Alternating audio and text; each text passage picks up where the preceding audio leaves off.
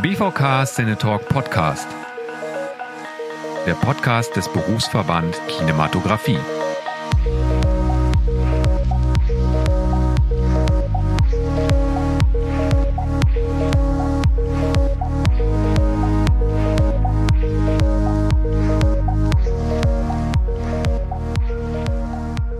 Hallo und herzlich willkommen zur zweiten Folge des BVK Cinetalk Podcast. Mein Name ist Toni L. Tom. Ich bin lichtsetzender Kameramann und treffe in diesem Podcast KollegInnen aus dem Bereich Kinematografie und Filmschaffende aus anderen Gewerken der Filmbranche. Im Mittelpunkt des Podcasts steht dabei ein technisches oder inhaltliches Thema, bei dem unser Gast als Experte sein Wissen mit uns teilt und den wir während des Podcasts näher kennenlernen. Vielen Dank an dieser Stelle für die freundliche Unterstützung von BPM Broadcast and Professional Media in Hamburg, die für diesen Podcast das Audio-Equipment zur Verfügung stellen. In dieser Folge bin ich bei dem lichtsetzenden Kameramann Nick Summerer zu Gast. Nicks Karriere ist durch die langjährige Zusammenarbeit mit dem Regisseur Baran Booda geprägt, für die er viele Nominierungen und Preise erhalten hat. Unter anderem gewann er 2015 in der Kategorie Beste Kamera für die Kinoproduktion Who Am I den Deutschen Kamerapreis, 2018 den Preis der Deutschen Akademie für Fernsehen für die Serie Dark und war dieses Jahr für seine Arbeit an der Serie 1899 für einen ASC Award wie auch für einen Golden Frog des Kamera Image Festivals nominiert. Ich möchte heute mit Nick unter anderem über Virtual Production und seine Erfahrung bei der Produktion 1899 sprechen, die zu großen Teilen auf der Dark Bay Virtual Production Stage im Studio Babelsberg gedreht wurde. Hallo Nick, vielen Dank, dass ich bei dir zu Gast sein darf. Hallo. Ähm, Nick, wie bist du zum Film gekommen? Erzähl uns, wie du den Beruf Kameramann für dich entdeckt hast. Ja, das liegt eine Zeit zurück. Ähm, ich habe während der Schulzeit ähm, mit Freunden immer wieder Filme angeschaut, Filmabende gehabt. Da ging es vor allem um Horrorfilme, die wir angeschaut haben ähm, und äh, geschaut haben, wer der mutigste von uns ist oder wer nicht.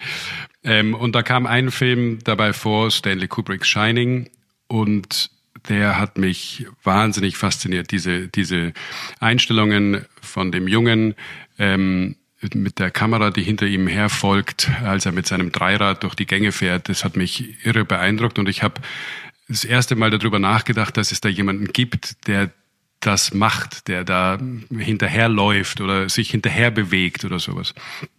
Und ab diesem Zeitpunkt hat mich das nicht mehr losgelassen. Ich habe auf Filme dann festgestellt später, dass ich eigentlich äh, unheimlich auf die Art und Weise achte, wie etwas beleuchtet ist oder wie etwas dargestellt ist, wie etwas ähm, in den Rahmen gesetzt wurde und sowas. Ähm, ich habe mich aber lange Zeit nicht getraut, diesem dieser Idee und dieser dieser Neigung da nachzugeben. Ich habe erstmal angefangen, BWL zu studieren, weil ich mir gedacht habe, vielleicht ähm, würde ich gerne in die Werbebranche gehen und als Grafiker bin ich vielleicht nicht gut genug, also muss ich es über die BWL-Schiene machen, habe aber da von der ersten äh, Vorlesung an gewusst, dass das nichts für mich ist. Dennoch habe ich es aber weiter durchgezogen, so ein bisschen bis zum Vordiplom und habe es dann endlich aufgegeben und habe dann ähm, mich bei Ari beworben. Ähm, für ein Praktikum und die hatten gesagt, also das geht gar nicht, da ist eine Riesenliste bis ins nächste Jahr und ähm, da gibt es überhaupt keine Chance. Und äh, dann war ich recht frustriert, habe wieder aufgelegt und habe aber dann doch am nächsten Tag wieder angerufen habe gesagt, na gut, wenn Sie eine Warteliste haben, dann gibt es ja irgendwo ein Ende, dann schreiben Sie mich doch da bitte hinten hin. Habe meine ganzen Unterlagen hineingeschickt und ähm, eine Woche später wurde ich angerufen, ob ich denn nicht bei Dr. Stefan Frank ähm, einer Fernsehserie als Lichtpraktikant mitmachen möchte. Und dann habe ich natürlich sofort Ja gesagt und so hat das Ganze dann angefangen. Naja, super.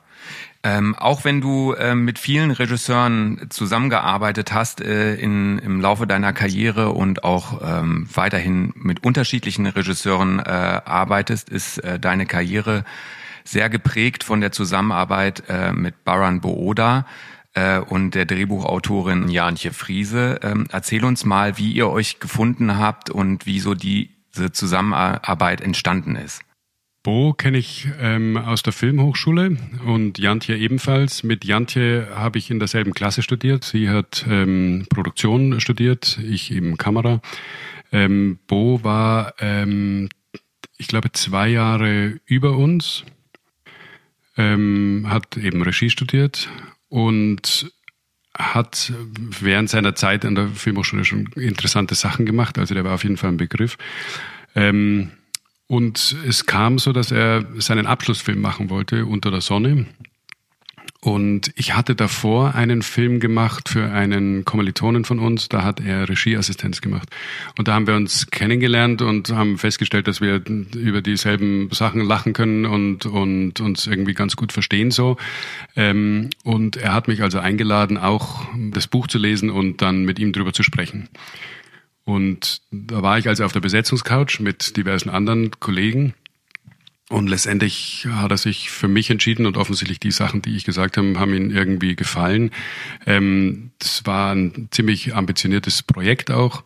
Ähm, auf 35 Millimeter gedreht mit allen möglichen Besonderheiten drinnen. Der Film war erfolgreich im, dass er auf vielen, auf vielen Festivals gelaufen ist. Ähm, die Visualität wurde recht gelobt. Bo war sehr zufrieden damit und so kam es dann, dass einige Jahre später unser erstes kommerzielles Projekt entstanden ist, das letzte Schweigen. Deine letzte gemeinsame äh, Arbeit mit Baran ähm, war 1899. Ähm, die habt ihr im Studio Babelsberg auf der Dark Bay Virtual Stage gedreht. Die Idee, im Studio zu drehen, ähm, ist ja eigentlich nicht neu, wenn man jetzt mal so an die Entwicklung denkt, so äh, gemalte Backdrops, ähm, Rückpro und das hat dann irgendwann in der Evolution zu Greenscreen ähm, geführt. Dennoch hebt ja die, die Produktion in einem LED-Volumen zu drehen die Möglichkeiten auf ein völlig neues Niveau. Wovon sprechen wir eigentlich, wenn wir von Virtual Production äh, sprechen oder dem Volumen oder äh, in Camera VFX? Ähm, vielleicht kannst du mal auf die Begrifflichkeiten eingehen. Was sind so die Begrifflichkeiten, die du verwendest und, und wovon sprechen wir da eigentlich? Also Virtual Production wird eigentlich alles genannt, wo ein, äh, eine virtuelle Welt und eine physische Welt zusammentreffen. Also wenn ich eine Person vor eine Videowand stelle, ist es Virtual Production. Das hat noch nichts damit zu tun, wie die, wie die Wand aufgebaut ist, sondern einfach nur diese zwei Dinge, wenn die zusammenkommen. Ähm, das Volume selber ist dieser äh, im Halbkreis umschlossene, umschlossene Bühne, also diese, diese Stage, diese, ähm, das Set von eben dem, von dem, von der LED-Wand umschlossen. Das nennt man das Volume. In Camera ist natürlich einfach, dass man nicht mehr im Nachhinein irgendwas ähm, äh, noch bearbeiten muss, was nur so relativ stimmt. Also es gibt da dennoch immer noch einiges, was man nachher machen muss. Ähm, aber der Versuch ist natürlich da und die Hoffnung auch für die Zukunft, dass das tatsächlich ähm, relativ gering bleibt, der Anteil der der da nachbearbeitet werden muss. Also what you see is what you get. What you see is what you get, genau. Wenn man jetzt so fünf Jahre zurückdenkt, äh, dann hätte man vielleicht so eine Produktion auch noch ganz anders geplant und man hätte mehr mit ähm, On-Location-Drehs äh, geplant und vielleicht die Produktion zu einem großen Teil in der Greenscreen realisiert. Wo siehst du die Vorteile ähm, gegenüber der Greenscreen-Produktion, beziehungsweise wo siehst du die Vorteile in der Virtual Production ähm, zu dem, wie wir das jetzt früher gemacht hätten? Also bei uns ist natürlich die Frage gewesen, wir, wir drehen auf einem Schiff, ja, ein historisches Schiff, ähm, um die Jahrhundertwende 1900 rum. Ähm, erstmal gibt so ein Schiff, kann man auf dem drehen. Ähm, wo würde man es drehen? Würde man in ein Becken gehen? In Malta gibt es ein großes Seestudio sozusagen, das offen ist zur einen Seite. Ähm, oder wie würde man damit umgehen? Also das ist natürlich unsere Vorüberlegung in einer gewissen Weise gewesen. Nicht wirklich für mich jetzt weil als ich sozusagen on board kam, da stand schon fest, dass wir in ein Volume gehen, obwohl wir alle eigentlich noch nicht so richtig wussten, was das ist. Ähm, aber also es gibt natürlich verschiedene Möglichkeiten, sowas zu machen. Wir waren auch in der Mitte der Pandemie, das heißt, ähm, da ist natürlich auch das Problem, kann man überhaupt in Europa herumreisen und irgendwelche Produktionen in anderen Ländern machen. Wir haben einen internationalen Cast, zumindest europäischen Cast.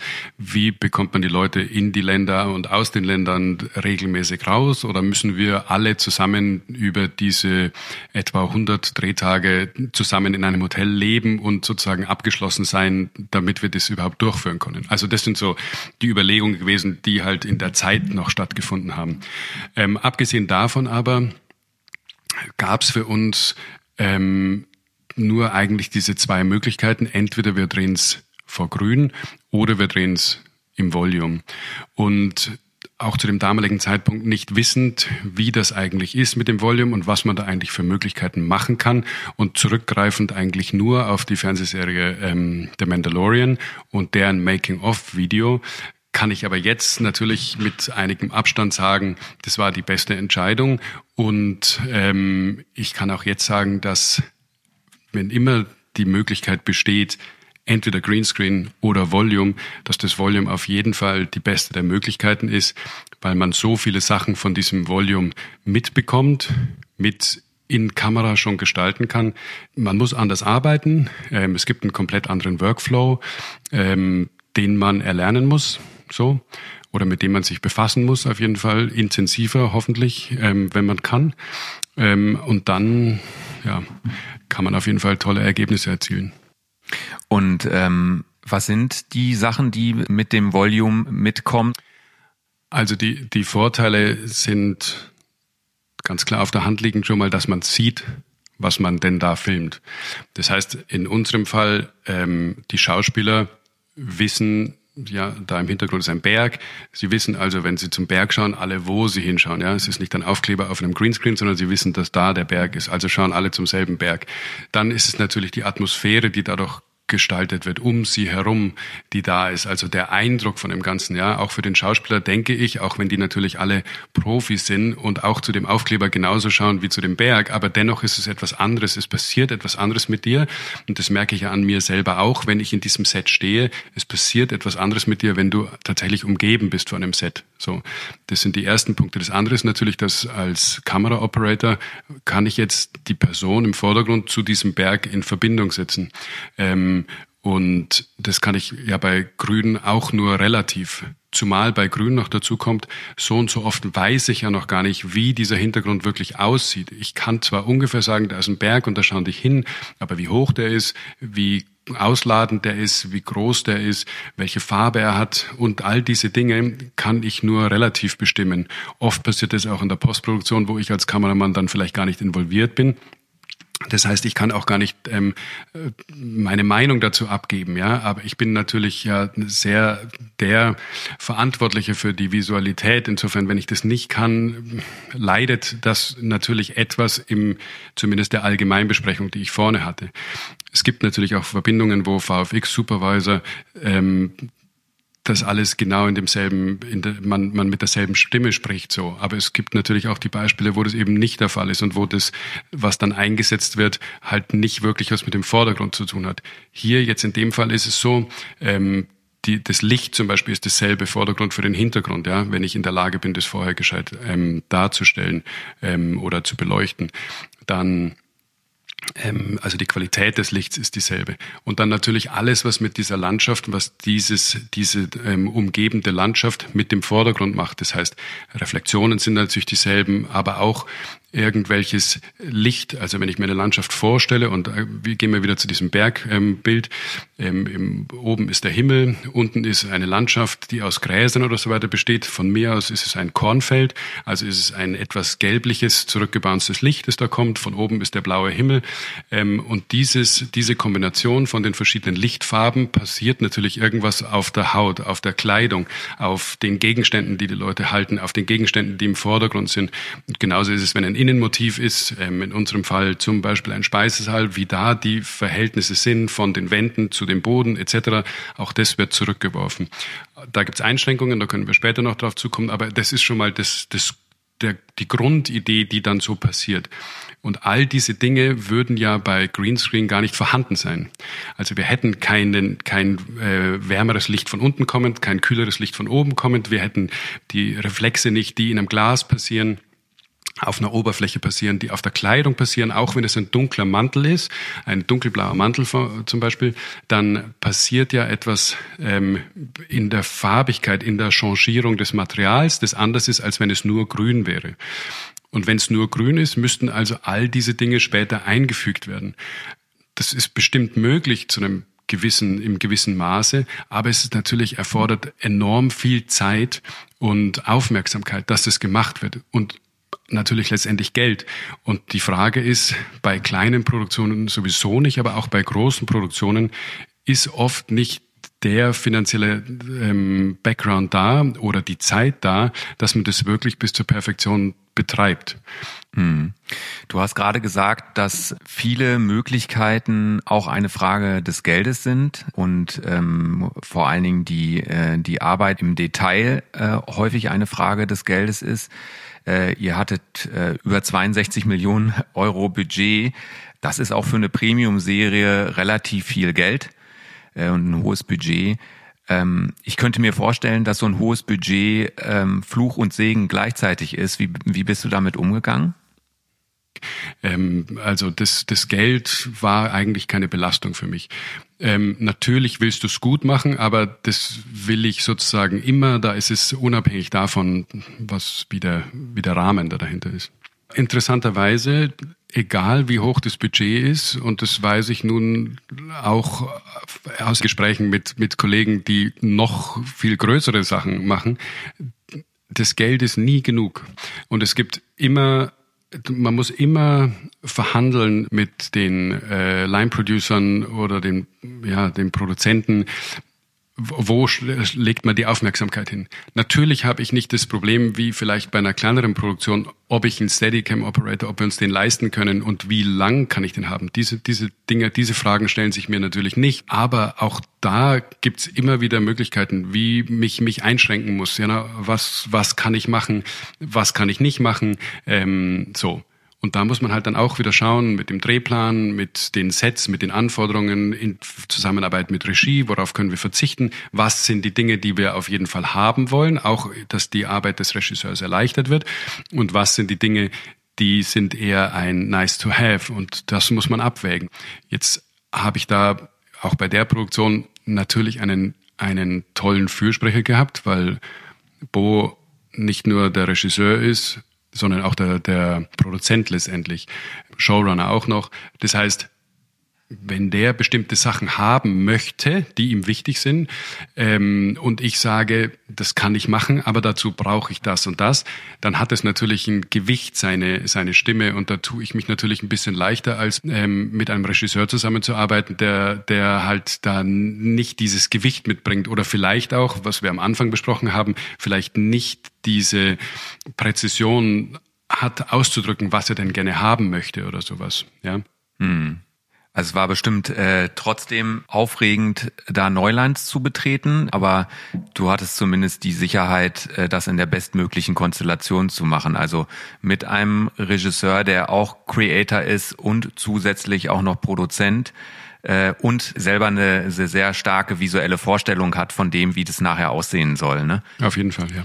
Jetzt ist man vor dieser Produktion und ihr habt die Entscheidung getroffen, wir machen es nicht äh, im Greenscreen-Studio, wir wagen jetzt den Schritt, da Neuland zu betreten äh, mit der Virtual Production. Welchen Einfluss hat das auf deine Entscheidung äh, der visuellen Konzeption der ganzen Show gehabt? Hat das Einfluss auch auf die Kameratechnik, auf die Optiken gehabt, die du gewählt hast? Oder wärst du in anderen Produktionsformen eigentlich äh, mit dem gleichen Equipment gestartet und äh, hättest ein ähnliches visuelles Konzept gebaut?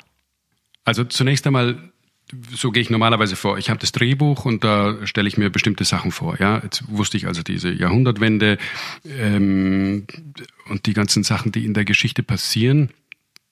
Und dann fange ich eigentlich an, darüber nachzudenken, wie könnte das optisch aussehen. Ich habe sehr viel Erfahrung mit mit ähm, Ari Kameras. Insofern fühle ich mich da sicher und die die mag ich gerne. Äh, deswegen tendiere ich dazu, dass ich mir die ähm, zunächst mal anschaue. Ich bin offen für andere Kameras genauso, aber in dem Fall habe ich jetzt keine anderen getestet, vor allem auch dadurch, dass das Volume da war und wir eine Kamera brauchten, die ähm, Genlog-fähig ist, sozusagen, dass sie mit der Wand kommunizieren kann, war die Alexa ähm, Mini LF äh, die einzige, die das konnte. Eine LF wollte ich gerne haben oder wollten wir gerne haben, weil auch da dieses Large-Format etwas ist. Das, mit dem hatten wir bei Dark ähm, gute Erfahrungen gemacht. Die Art und Weise, wie etwas dargestellt wird, gefällt mir sehr gut. Die Art und Weise, wie die Schärfen abnehmen. Ähm, ich drehe gerne lieber etwas weitwinkliger und bin näher an der Person dran als mit langen Optiken. Ähm, und da die Art und Weise, wie die Person vom Hintergrund separiert wird, ist etwas, das mir sehr gut gefällt. Ich, ich mag keine komplett unscharfen ähm, Hintergründe, wo alles ganz breiig ist, also man eigentlich nicht mehr wirklich irgendwas erkennt, sondern alles nur noch so Farbflecken sind, ähm, sondern mir ist es lieber, ich habe den Hintergrund nach wie vor da, ich habe nach wie vor die Beziehung der Person zum Hintergrund, ähm, aber etwas halt natürlich diffusiert, also unschärfer. Ähm, was die Optiken betrifft, habe ich ganz viele Sachen angeschaut. Ähm, wir wollten gerne anamorphotisch drehen. Ähm, Large Format und Anamorphoten zu der damaligen Zeit gab es nicht besonders viele. Die, die es gab, habe ich eigentlich alle so ausprobiert.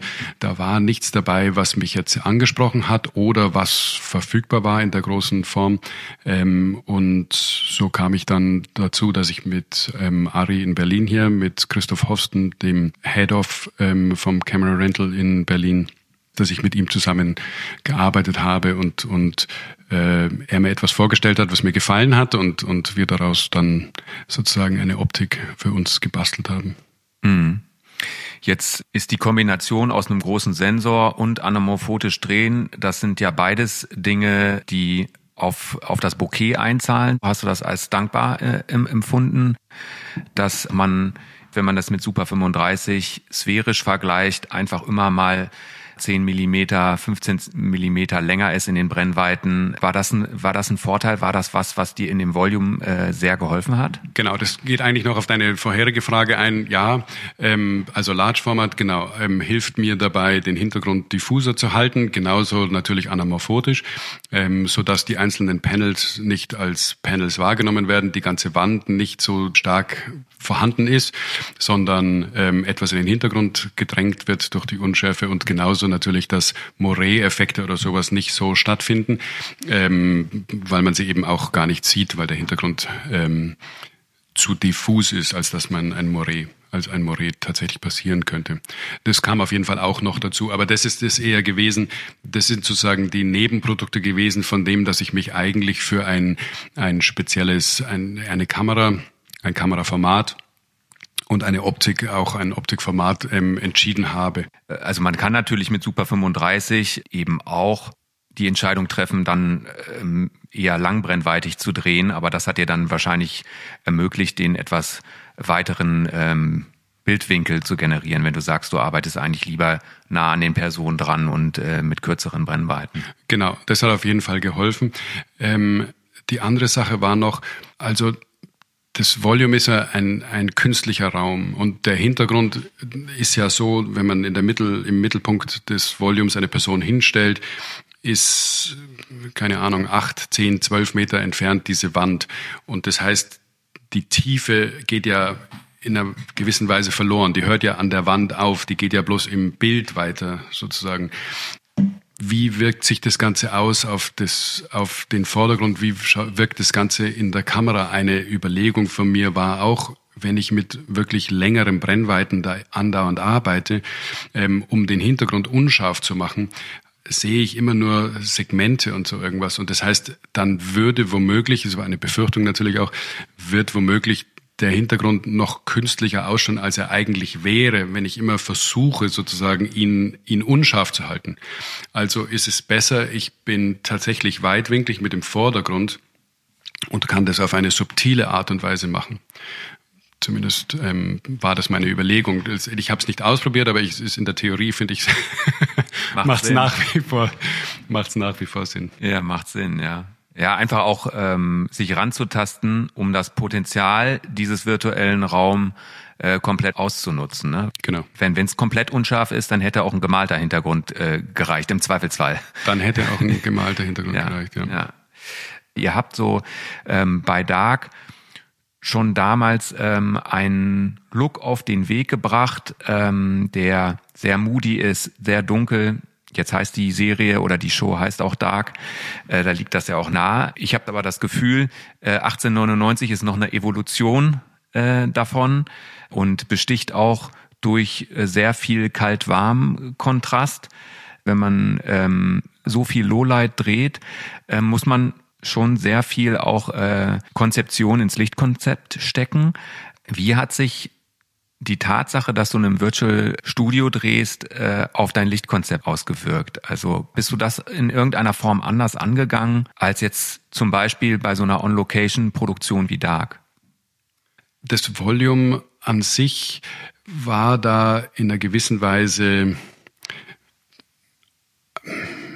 es war, man, hm, wie soll ich sagen, also dadurch, dass die, die Wetterbedingungen, vor allem geht es ja um diese ganzen Außensets, die da waren. Das Innenset ist nochmal was anderes, aber die Außensets, also on board von diesem Schiff, die ganzen verschiedenen Decks, aber auch die Landschaften, die teilweise da waren, hätte man ja auch zum Beispiel heller gestalten können. Nun war das von der Geschichte her so, dass ähm, die Geschichte vorgegeben hat, dass man, dass die, dass es eher äh, bedecktes Wetter ist, dass es regnerisches Wetter ist, ähm, äh, dass es da eigentlich keine besonders helle Stimmung gibt.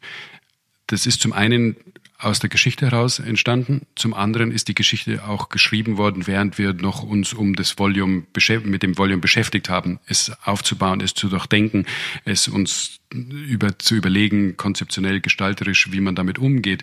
Und in all unseren Recherchen wir immer wieder ähm, zurück zu Mandalorian, die sozusagen ähm, äh, die, die im Grunde genommen die einzige Recherche war, die verfügbar war zu der Zeit, wir erkannt haben, dass die ähm, Situationen, in der das Volume am besten funktioniert, sind zum Beispiel, was die Außensets betrifft, bedeckter Himmel, regnerisches Wetter ähm, oder alles, was in diesen Twilight-Stimmungen sind, also Morgengrauen ähm, oder, oder Abendstimmung.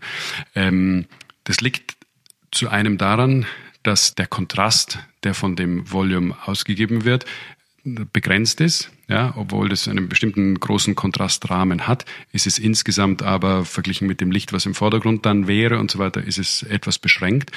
Ähm, und damit wirken einfach diese, diese etwas diffuseren Lichtstimmungen besser mit dem arbeitend ähm, ähm, kamen bestimmte Wettervorgaben ähm, und die wiederum haben einen bestimmten Kontrast auch im Vordergrund ähm, bedurft und, und so haben wir das Ganze umgesetzt. Die Innensets, da ist es nochmal ein bisschen anderes. Die sind ähm, theoretisch einfach also zum Beispiel hatten wir diesen Boiler Room, der ist halt nun mal gegebenerweise dunkler ähm, und geht mehr Licht von diesen von diesen flammenden Öfen aus oder oder von den von den Glühlampen, die im im Set herumhängen.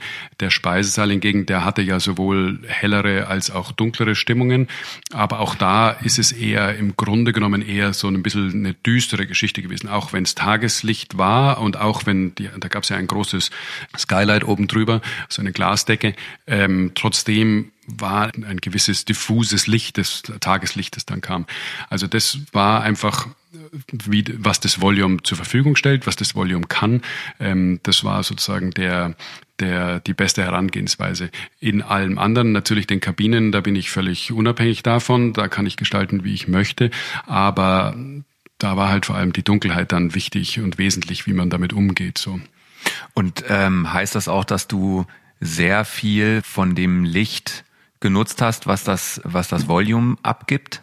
Was die Landschaften betrifft und die Decks, ja, da habe ich ähm, hauptsächlich mit dem, mit dem Volume gearbeitet, wobei das relativ ist, weil wir hatten keine Volume-Decke, sondern wir hatten, unsere Decke bestand aus Sky-Panels, ähm, eine Softbox, die oben drüber war, aus verschiedenen neuen individuellen Boxen, die jeweils neun Sky-Panels drin hatten ähm, und dann diverses Diffusionsmaterial unten drunter.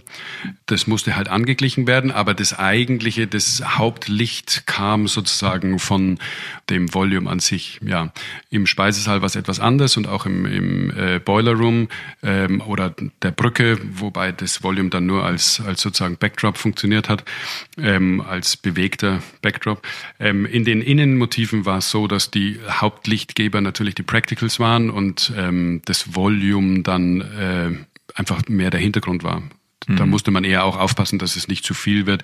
Nicht, dass die Wände, die da sind, dann plötzlich zum Leuchten anfangen, sowas, sondern dass es eben entsprechend von den Verhältnissen richtig aussieht. Jetzt ist ja die LED-Technik, die wir zum Beleuchten ähm, nutzen, äh, RGB-WW. Äh, so ein Panel von so einem Volume ist ja nur RGB.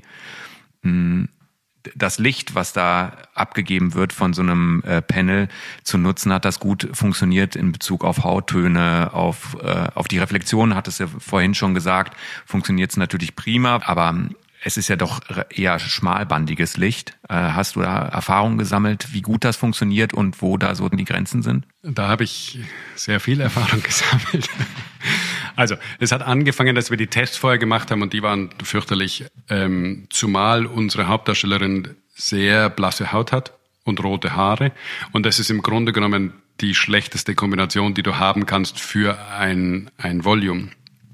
Ähm, je dunkler der Hautton ist, ähm, desto, desto besser, ähm, desto, desto weniger auffällig das, die limitierte Bandbreite des, des zur Verfügung gestellten Lichts von diesen LEDs, von diesen RGB-LEDs. Da gibt's halt nur eine bestimmte Anzahl an Farben, die möglich sind und ähm, durch die Masse an der LEDs oder durch, wir hatten ein kleines Stückchen Decke, ähm, die Art und Weise, in welchem Winkel man dazu ist, ändert sich das Licht, das man sieht, weil man äh, zum Beispiel bei der Decke in einem bestimmten Winkel hinschaut und dann sieht man halt mehr die grünen oder mehr die, die ähm, rötlichen ähm, LEDs. Da passiert auch wieder in, den, in der Art und Weise, wie das, wie das Licht sozusagen auf die Haut fällt, von hinten so als, als kleiner Kicker kommt, ähm, ob das eher grünlicher eingefärbt ist oder pinker eingefärbt ist. Also das ist natürlich nicht äh, also ist ein Mist, um nicht Scheiße zu sagen. Ähm, und das andere ist natürlich die, die Wand an sich. Die war weniger das ist jetzt ein Problem mit diesen, mit diesen Verschiebungen ähm, als die Kicker. Aber insgesamt ist natürlich das Licht, das auf eine Person fällt, ähm, äh, ja, nicht optimal. Ähm, das, wenn man ein, ein großes Set hat, dann verändert sich das wieder, weil von diesem Licht natürlich viel Licht herumgebounced wird, also von dem Licht, von dem Volume über den Boden, ähm, direkt ähm, über irgendwelche anderen Elemente, dann vermischt sich das Ganze wieder, dann ist es nicht so ein Problem. Ähm, aber ähm, ja, je näher man dann bei der Wand dort ist, desto, desto größer ist das Problem. Ich hatte das, bei mir war das, also die Tests, die waren, die waren wirklich fürchterlich. Da habe ich gedacht, das, das, das kann nicht funktionieren, das, wir werden das nie hinbekommen weil es eben, weil die, diese Haut so schlimm ausgeschaut hat. Ähm, als es dann zum Drehen kam und wir hatten nicht wirklich viel Zeit, um das vorher auszuprobieren, ähm, dadurch, dass wir halt diese Decke hatten aus, aus Sky Panels, habe ich natürlich eine, eine bessere Lichtqualität von oben schon mal gehabt da konnte ich natürlich auch nicht ähm, so viel Gas geben, wie ich, wie ich vielleicht wollte oder sowas, oder um das ganz optimal zu machen, weil das musste ja mit dem mit der Lichtqualität, die ich auf der Wand sehe, übereinstimmen. Also ist es ja nur ein zartes Zufüttern gewesen. Aber nichtsdestotrotz ist die Lichtqualität insgesamt etwas besser gewesen. Das andere war, ich habe ähm, versucht, auch dieses Licht von oben ähm, zu shapen, indem ich halt mit großen weißen Flächen oder sowas arbeite oder mit Blackfill oder sowas, aber nicht jetzt irgendwie tatsächlich noch dazu leuchte. Also so habe ich das auf jeden Fall gestaltet, um halt diese Qualität auch weiter aufrechtzuerhalten, die, die sozusagen vorgegeben war vom Drehbuch und von der Wand hinten. Also da ist immer die Wand eigentlich der Taktgeber. Ich habe auch von vorne mit, mit soften ähm, Flächen und so weiter gearbeitet. Ähm, aus diesem Ganzen ist dann eine Lichtqualität entstanden, die nach wie vor nicht optimal war, aber die auf jeden Fall sehr viel verbesserter war. Zusammen dann mit dem Grading, mit unserer LUT, die wir hatten, die wir entwickelt hatten, die wir in der ersten Woche des Drehs auch nochmal angepasst hatten. Ähm, daraus entstand dann etwas, mit dem man, mit dem man ordentlich arbeiten konnte und dann damit wurde das dann weit weniger ein Problem. Also die Befürchtung, die ich beim Test hatte, wurde dann nicht bestätigt beim Dreh, zum Glück, ähm, oder große Erleichterung für mich auch. Ähm, dennoch gibt es verschiedene Sets, wo, äh, wenn man genau hinschaut, man doch bemerkt, dass da irgendwas anders mit der Haut ist, mit irgendwelchen Sachen, die auch beim Grading nicht so richtig zurückgenommen werden konnten. Also dass da ein bestimmter Anteil an Lichtwellen ist, der anders ist als eine Natürlichkeit und damit, wenn man dann versucht, Haut anders zu drehen, Lippen wiederum anders reagieren oder bestimmte andere Dinge. Also man, das ist ein ganz, ganz feines Spiel, mit dem man da arbeitet und so weiter. Und dann muss man anfangen, bestimmte Sachen separat hervorzubringen oder, oder zurückzunehmen oder zu verändern und sowas. Also das wird dann ein bisschen diffizil im Grading hinterher. Aber man kann da bestimmte Sachen machen. Ähm, ähm, ja. Verbesserung gibt es immer, aber schlussendlich hat diese Kombination ähm, ganz gut für dich funktioniert. Und also wie ich finde, hat ist das Ergebnis auch ganz schön geworden. Also ähm, aber du hättest dich jetzt nicht nur äh, auf, auf das Volume ver verlassen können. Es ist so schwierig, es zu sagen, weil ich jetzt ja noch nie in einem 100% Volume war, also wo ich auch eine Decke habe, wo ich die Wände habe, wo alles sozusagen von dem Volume ist. Vielleicht geht man damit anders um. Bei Mandalorian haben sie ja auch ähm, ordentliche Ergebnisse hingebracht. Bei Boba Fett haben sie ja auch ordentliche ähm, Ergebnisse hingebracht. Oder was es sonst noch für Shows gibt. Bei vielen von diesen Shows gibt es eine enorme ähm, VFX-Nachbearbeitung ähm, von der ich vielleicht nichts weiß oder so irgendwas. Ja, wie viel haben die tatsächlich in Camera genommen? Bei uns war ein relativ großer Anteil, wesentlich mehr als bei diesen anderen Shows. Insofern ist es ja durchaus ein positives Ergebnis, das wir da erzielt haben, auf die Art und Weise, wie wir es gemacht haben. Ob es jetzt nur an dieser cleveren Idee lag, dass wir oben drüber Sky-Panels haben, oder war das Grading so gut, oder keine Ahnung, waren wir halt so düster ähm, und so diffus in dem Licht, dass es vielleicht nur daran lag. Das weiß ich jetzt nicht. Ja, ähm, das kann ich nicht hundertprozentig sagen. Was wir gemacht haben in der Kombination, was wir uns überlegt haben, hat funktioniert und das ist tatsächlich jetzt letztendlich ähm, das Positive, das man da erwähnen kann. Hm. Ich hatte vorhin schon äh, von dem äh, Kalt-Warm-Kontrast gesprochen äh, und in dem insgesamt ähm, eher dunklen Lowlight-Look äh, wie's, wie war da, wie war deine Erfahrung ähm, mit dem Volume, ähm, das zu dosieren, also äh, die Panels in der Luminanz zu dosieren, die Panels äh, in der Farbigkeit zu dosieren? Also Genau, man, man fängt damit an, dass man halt ganz viel in der Vorproduktion das schon mal versucht einzustellen und so genau wie möglich an das Ergebnis zu kommen. Man beurteilt es aber leider Gottes immer nur am Computer in ganz viel am Laptop, hin und wieder an einem größeren Screen. Aber das ist ja immer nur relativ. Die Wahrheit passiert dann, wenn man es das erste Mal auf dem Volume sieht. Und dann meistens, so wie das bei uns war, auch einfach der Zeit geschuldet. Da sind wir wieder, egal wie groß das Budget ist, es gab halt vor jedem, immer wenn ein neues Set ähm, etabliert wurde, dann gab es einen Vorleuchttag. Und da war das erste Mal, dass ich sozusagen den Hintergrund und den Vordergrund zusammen gesehen habe. So muss man mal anfangen. Beides wird nach wie vor vom Production Designer gestaltet der gestaltet sowohl den Hintergrund als auch den Vordergrund. Also er hat sein, sein Art Department, sein Digital Art Department und sein, sein ähm, oder sein Virtual Art Department und sein physisches Art Department.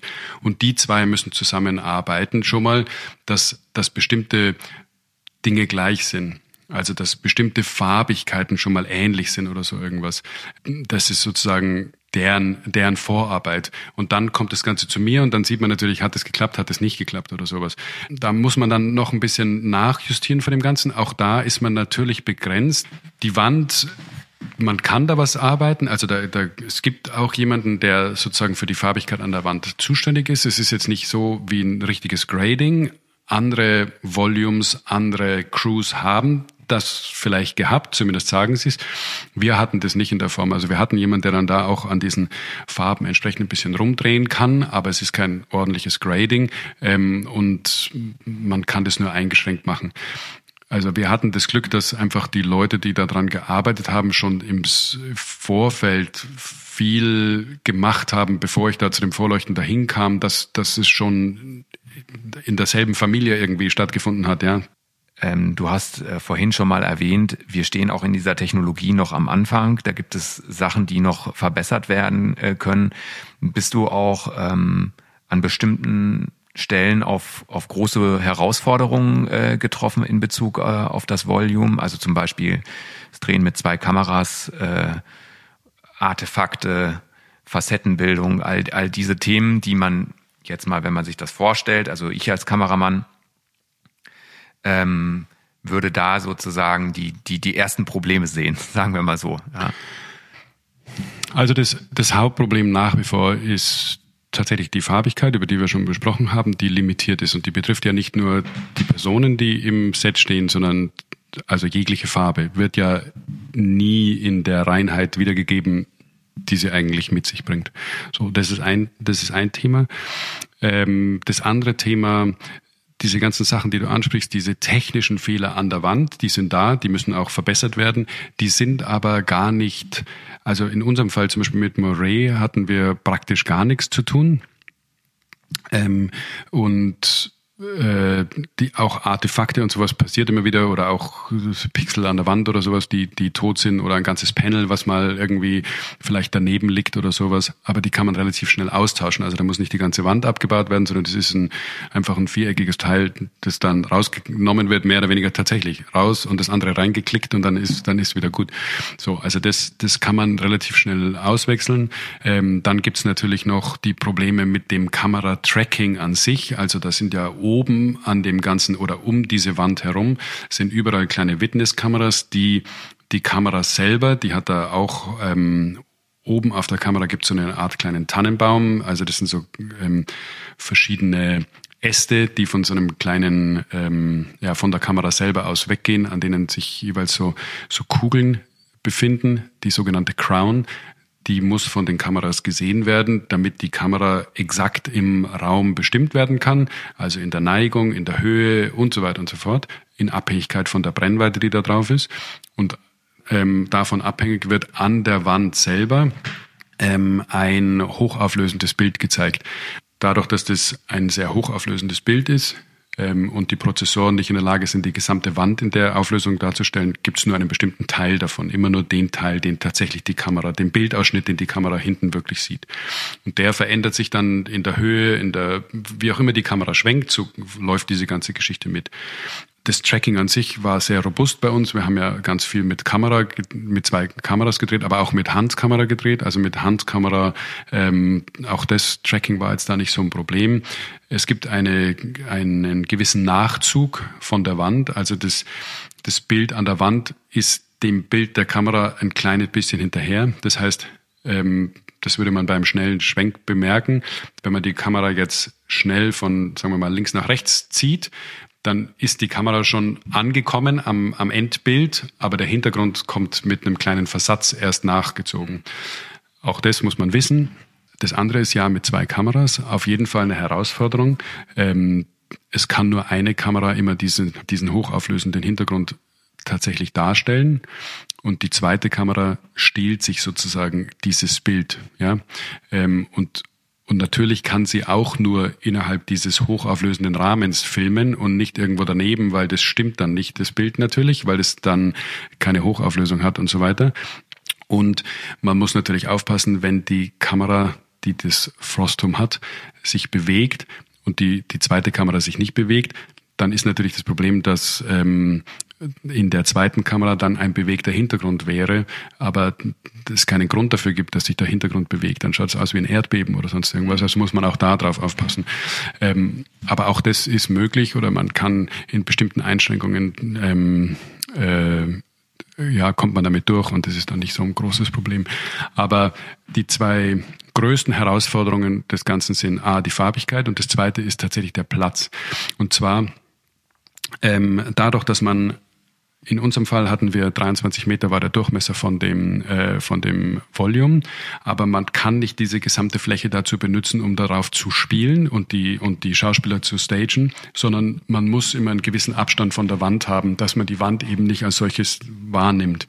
Man könnte natürlich näher hingehen, dann muss man aber grün dahinter setzen oder sonst irgendwas, wo man hinterher natürlich die Schauspieler ausschneiden muss. Wenn man das aber wegbleibt von der Wand, ähm, sagen wir mal fünf Meter, dann hat man natürlich einen sehr viel kleineren Spielkreis Preis zur Verfügung. Und dadurch wirken Dinge im, im Volume schnell etwas statisch verglichen zu anderen, zu anderen Locations oder zu, so dazu, wie es an einer richtigen Location wäre. Leichter tut man sich, wenn das Ganze ein beschränktes Set sowieso ist, also wie bei uns ein Deck zum Beispiel oder der Speisesaal, der durch diese Säulen abgeschottet oder sowas im inneren Teil sich befindet sowieso, dann stellt man das nicht so sehr in Frage. Wenn man aber natürlich eine große Landschaft hat und die Leute stehen halt nur an einem Platz da herum und gehen zwei Meter in die eine oder in die andere Richtung, ähm, dann, dann wird es natürlich viel mehr so ein Thema. Ein wahnsinnig großer Vorteil von dem Volume Medium ist, dass die ganze Crew, Kamera äh, und vor allem aber auch die Schauspieler in diese Welt eintauchen. Wie ähm, stark taucht man denn wirklich in die Welt ein? Seid ihr seekrank geworden oder? Ähm, also tatsächlich ist es so, äh, es sind, es gab ähm, Teammitglieder, die konnten nicht so gut auf den Deck stehen, weil sich halt ähm, Wasser und Himmel und das Schiff, das in der Verlängerung ähm, auf der Wand sichtbar war, also im Vordergrund das Deck und dann im Hintergrund das Schiff, weil die sich alle gegeneinander ähm, bewegt haben, dass Leute gesagt haben, ah, sie, sie können da nicht so gut draufgehen, weil ihnen schlecht wird. Also tatsächlich ist es äh, passiert es, ja, und dann kommt noch ein bisschen Wind dazu und dann sonst irgendwas und dann das ist ein komisches Gefühl, was dann passiert. Man geht da hinein und man weiß, es ist ja alles Bildschirm oder sonst irgendwas, aber man vergisst es dann wieder so ein bisschen. Ähm, tatsächlich interessant. Ähm, Zumal, wenn du durch den Sucher guckst, wahrscheinlich, ne, dann ist die Illusion ziemlich, ziemlich gut ähm, dann, dann ist die Illusion ziemlich gut, ja. Ein Set, das am, tatsächlich für mich sowieso eins meiner, meiner Lieblingssets war und das auch für mich als Bestes, als dieser Raum funktioniert hat, war dieser Speisesaal. Bei dem hat man tatsächlich, der war ähm, so gestaltet, dass, dass äh, an der einen Seite ja dieses Treppenportal ist und auf der anderen Seite die Bar. Das heißt also, das Set wurde immer zur, zur Studioseite, zur offenen Seite abgegrenzt durch diesen, durch diese bauliche, durch diesen baulichen ähm, Zusatz. Und wenn man sich also in diesem Set befunden hat, dann hat man tatsächlich das Gefühl gehabt, man befindet sich in, in einem großen Saal, in einem riesen Raum und hatte weniger das Gefühl, dass man tatsächlich in einem Volume sich befindet und dass da drüben ein, ein überdimensionierter Bildschirm ist, der nur noch den Hintergrund irgendwie zeigt oder sowas, sondern dass man tatsächlich das Gefühl hatte, man ist da drin. Also es hat auch fürs, für den, den gesamten Eindruck, fürs Auge auch innerhalb dieses Dings funktioniert.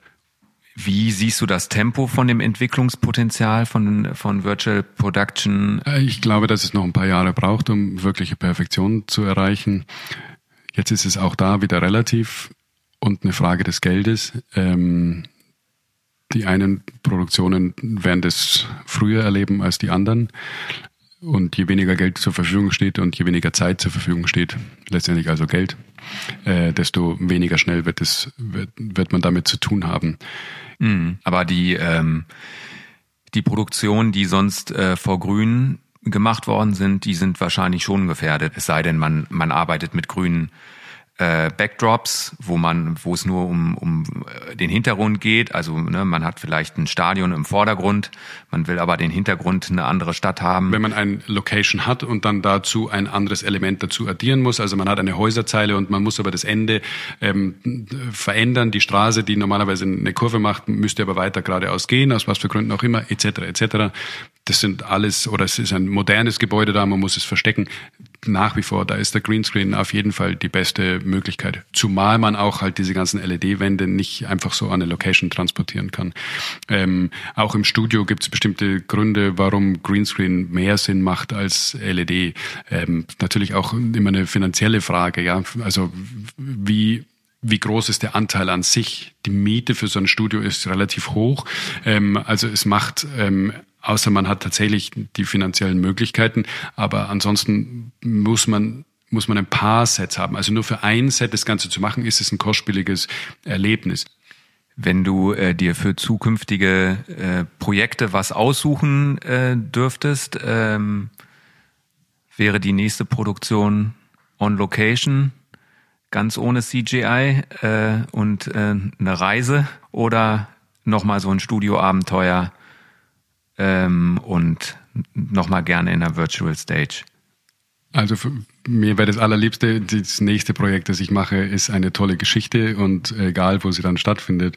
Ähm, aber ich kann mir durchaus vorstellen, im, im Volume wieder zu drehen oder auch on Location. Also es macht, es ist beides eine Herausforderung, es ist beides spaßig. Klar, es ist toll, in einem Wald zu stehen und, und natürlich die ganze Atmosphäre noch mitzubekommen und zusätzlich zum optischen auch noch äh, sämtliche andere Sinne anzusprechen. Ähm, aber vor allem hätte ich gerne eine gute Geschichte. Sehr schön. Nick, vielen Dank, äh, dass du deine Erfahrungen mit uns geteilt hast. Es war ein sehr schönes Gespräch ähm, und äh, ich bin gespannt, was man demnächst von dir zu sehen bekommt. Dankeschön, danke für die Einladung.